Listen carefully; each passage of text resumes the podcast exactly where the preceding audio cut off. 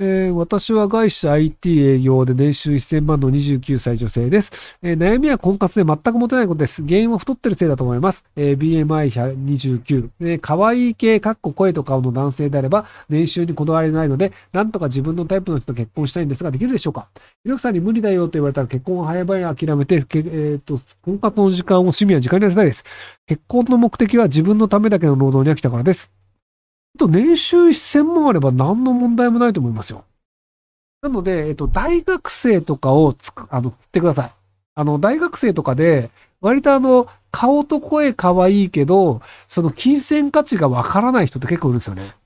なので、そこら辺のこう、要はあの、出会い系サイトとか探すと、多分あの、大学生いると思うので、一緒に飯食ってくれたら2万円あげるよ、みたいな感じで、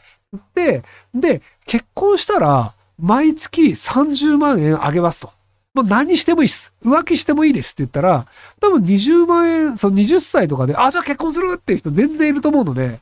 なのでそんな感じで、あの、まあ、紐的な感じで結婚契約しちゃえばいいんじゃないかなと思いますけど。えー、20代男性です。女性の痴漢被害者は10代が4割、20代が4割、30代が1割という記事を見たのですが、女性専用車両の乗車対象も30歳以下にしたらと彼女に言ったら、ものすごく怒られました。ひろきさんどう思いますか？いや、要は、その、あの、40代は女として魅力がないということをあなたは言ってらっしゃるのですかっていう敵を作る発言だと思うので、合理的に被害に遭う人だけを救出すれば、あの、良いだろうというのは、あの、理論的には正しいと思うのですが、40代の女性は痴漢に遭う可能性が低いよね。50代はほとんど合わないよねという現実をぶつけると怒る人が多いっていう感情の問題をおろそかにしたのが敗因だと思います。えー、父親に無理やり音楽大学に編入されそうです。父親にはモラハラモラハラやセクハラまがいなことをされています。説得するために交換条件で編入するなら家を出ると言ったら、親の貯金が10年貯めて200万しかないと言われ、家から出るのは無理と言われました。父親は高校の教頭で57歳、母親自営業でそんなことあるでしょうか編入ができても金銭的に厳しいのは迷惑な気がします。これからどうしたらいいでしょうか ?21 歳とこです。えっと、現時点でもうどこかの大学に通ってるんですよね。であれば、あの、もう奨学金もらって自分で学費払って残り2年はもう友達の家住んじゃっていいんじゃないですかね。大学何年？書いてないですけど、まあ、多分学、あの、家が教頭先生で厳しいんだとすると、21歳だと多分3年か4年の可能性があると思うので、であれば友達の家渡り歩いて学費だけ払ってなんとか卒業しちゃっていいんじゃないかなと思いますけど。あの僕、その、あの、何々とかけまして、みたいなやつってできないんですよね。なので、なんかその言われても特に、えっ、と、アウシュビッツ、トルコ自身は、なんかこの3つの何かの関連性でいくと、別にアウシュビッツの時代はまだその核がどうこうというレベルではないので、で、トルコ自身は別にあの核が起こしたわけでもないので、なんか関連性はあんまりないんじゃないかなと思ってしまいました。すいません。はい。与えられた文言で作文。えっと、前にそのなんか、言われた単語で無理やりあの原稿を書くみたいなことをやったことあるんですけど、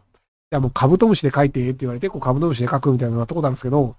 なんかその、あいうえお作文みたいなやつとか、何々を解きましてみたいな、なんかあのその、二つの単語の共通性をとって何かを出すっていうのを僕記憶の構造上できないんですよね。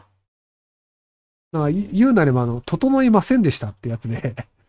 多分その記憶の引き出し方って人によって違うらしいんですよ。要は記憶をどのように頭の中にしまうかっていうので、で、僕はあの、記憶力結構悪いという言い方をするんですけど、で、実際人の名前とか顔は全然覚えられないんですけど、ただその、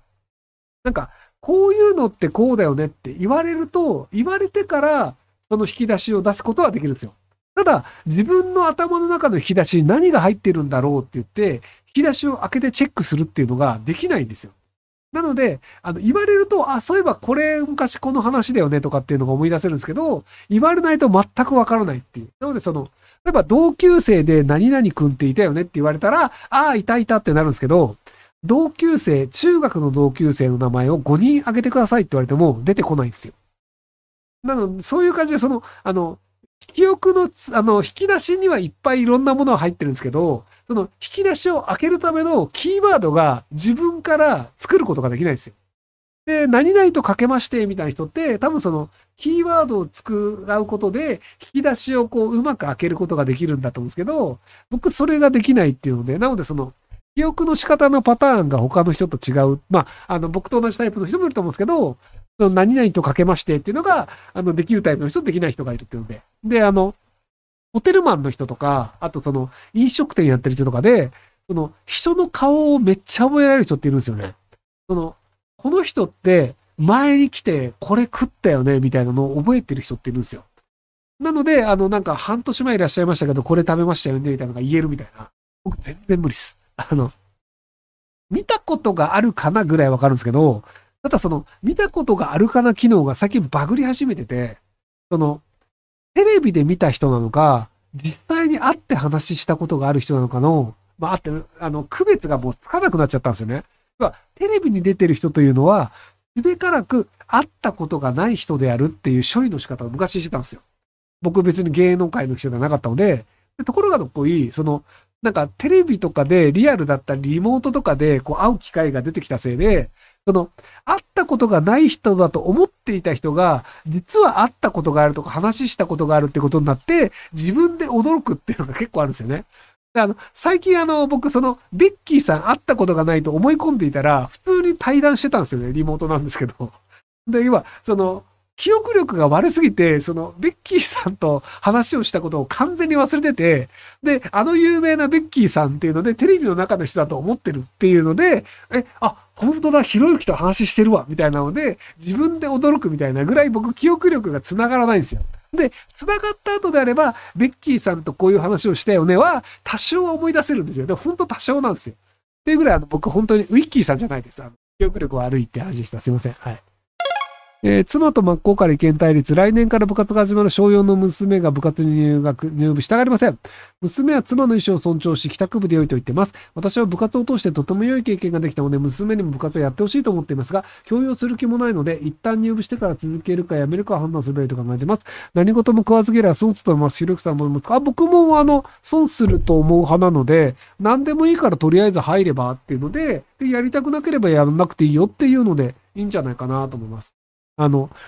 子供の意思を尊重するのって、一定のラインでいいと思うんですよね。その、なんか子供の自主性を尊重した方が良いみたいな綺麗事を言う人いると思うんですけど、あの、小学生時代の僕の意思を尊重すると、学校に行かない、勉強をしない。で終わると思うんですよ。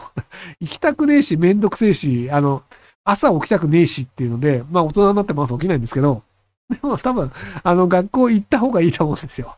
なので、あの、子供の意思を尊重するというのは、一定のラインまでで、あの、今はこれは損だと思うとかやりたくないと思うけど、きっとやってみたら得するかもしれないよねと思うものは、僕は親はちゃんと子供にそれは、あの、一定期間やらせるべきだと思うんですよ。で、一定期間やってみて、卓球とかマジつまんねえから二度とやりたくねえって思うんだったら、もう卓球部やめていいよっていうのを言えばいいんじゃないかなと思います。